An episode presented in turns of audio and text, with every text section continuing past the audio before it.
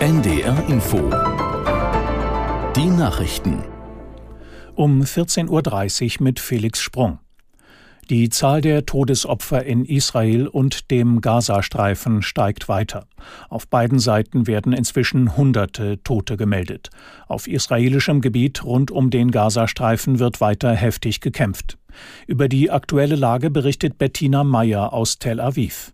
Es haben wohl auch Terroristen weiter versucht, nochmal den Grenzzaun zu überwinden, wieder in Ortschaften einzudringen. Und das Militär versucht, die Lage unter Kontrolle zu bekommen. Es sind immer noch Geiseln, die festgehalten werden. Es wurden auch viele Geiseln, Soldaten und Zivilisten nach Gaza verschleppt. Das ist eine sehr schwierige Situation, denn zeitgleich fliegt ja die israelische Armee Angriffe auf den Gazastreifen mit Kampfjets. Also es hat dort in der Nacht auch und jetzt auch Bombardierungen gegeben. Es sind Gebäude eingestürzt. Und alle rechnen damit, dass sich das auf jeden Fall noch hinzieht und vor allen Dingen sich auch noch verschärfen könnte. Bei einem mutmaßlichen Anschlag in Ägypten sind zwei Israelis und ein Ägypter getötet worden. Ein Angreifer in Alexandria habe wahllos das Feuer auf eine Reisegruppe eröffnet. Nach Medienberichten soll es sich bei dem Täter um einen Polizisten handeln. Er wurde festgenommen. Bei dem schweren Erdbeben in Afghanistan sind nach Behördenangaben mehr als 2000 Menschen ums Leben gekommen. Weitere Tausende wurden verletzt. Rettungsteams und internationale Hilfsorganisationen sind im Einsatz. Aus Neu-Delhi Charlotte Horn. Aufnahmen aus der Luft zeigen das Ausmaß der Zerstörung. Die einfach gebauten Lehmhäuser sind nur noch ein Haufen Schutt.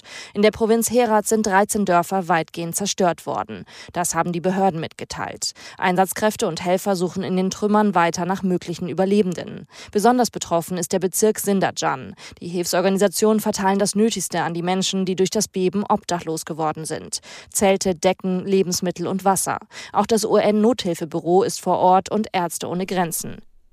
In Bayern sind seit heute früh die Wahllokale geöffnet. 9,4 Millionen Menschen sind dort aufgerufen, einen neuen Landtag für die nächsten fünf Jahre zu wählen. Aus München Regina Kirschner.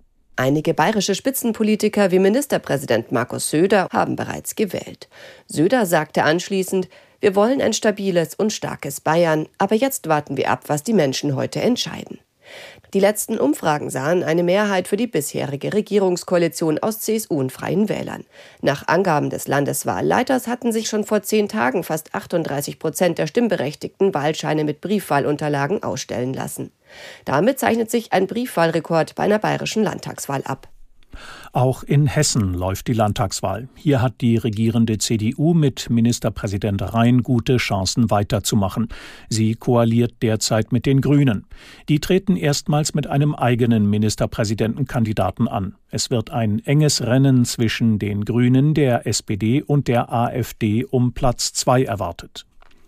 In Bitterfeld-Wolfen in Sachsen-Anhalt wird heute ein neuer Oberbürgermeister gewählt. Dabei tritt Amtsinhaber Armin Schenk von der CDU gegen den AfD-Politiker Henning Dornack an, der im ersten Durchgang auf 29 Prozent der Stimmen gekommen war. Schenk lag mit 34 Prozent knapp vor ihm. Der Ausgang der Wahl wird auch über Sachsen-Anhalt hinaus mit Spannung erwartet, denn der AfD ist es bislang in keiner Stadt in Deutschland gelungen, den Oberbürgermeister zu stellen. Das Wetter in Norddeutschland, Sonne und Wolken im Wechsel, stellenweise Regen 13 bis 17 Grad. In der Nacht bewölkt, vereinzelt Regen, Tiefstwerte 12 bis 5 Grad. Morgen oft dichte Wolken mit Regen 12 bis 20 Grad. Am Dienstag mal Sonne, mal Wolken, einzelne Schauer 15 bis 22 Grad und am Mittwoch an den Küsten Schauer, sonst freundlicher 18 bis 24 Grad. Das waren die Nachrichten. Es gibt Dimensionen, die kann ich mir gar nicht richtig vorstellen. Alle Benzin- und Dieselautos, die jemals auf dieser Welt unterwegs waren. Dazu alle Heizungen und alle anderen Maschinen, die je Öl verbrannt haben. Unvorstellbar, oder? Klar ist, die haben einen gigantischen CO2-Ausstoß auf dem Konto, aber, und jetzt kommt's, zumindest rechnerisch ist so gut wie nichts von diesem CO2 in der Atmosphäre geblieben, weil es komplett geschluckt wurde von unseren Meeren. Ja, der Ozean, das Meer sind wahnsinnig wichtig.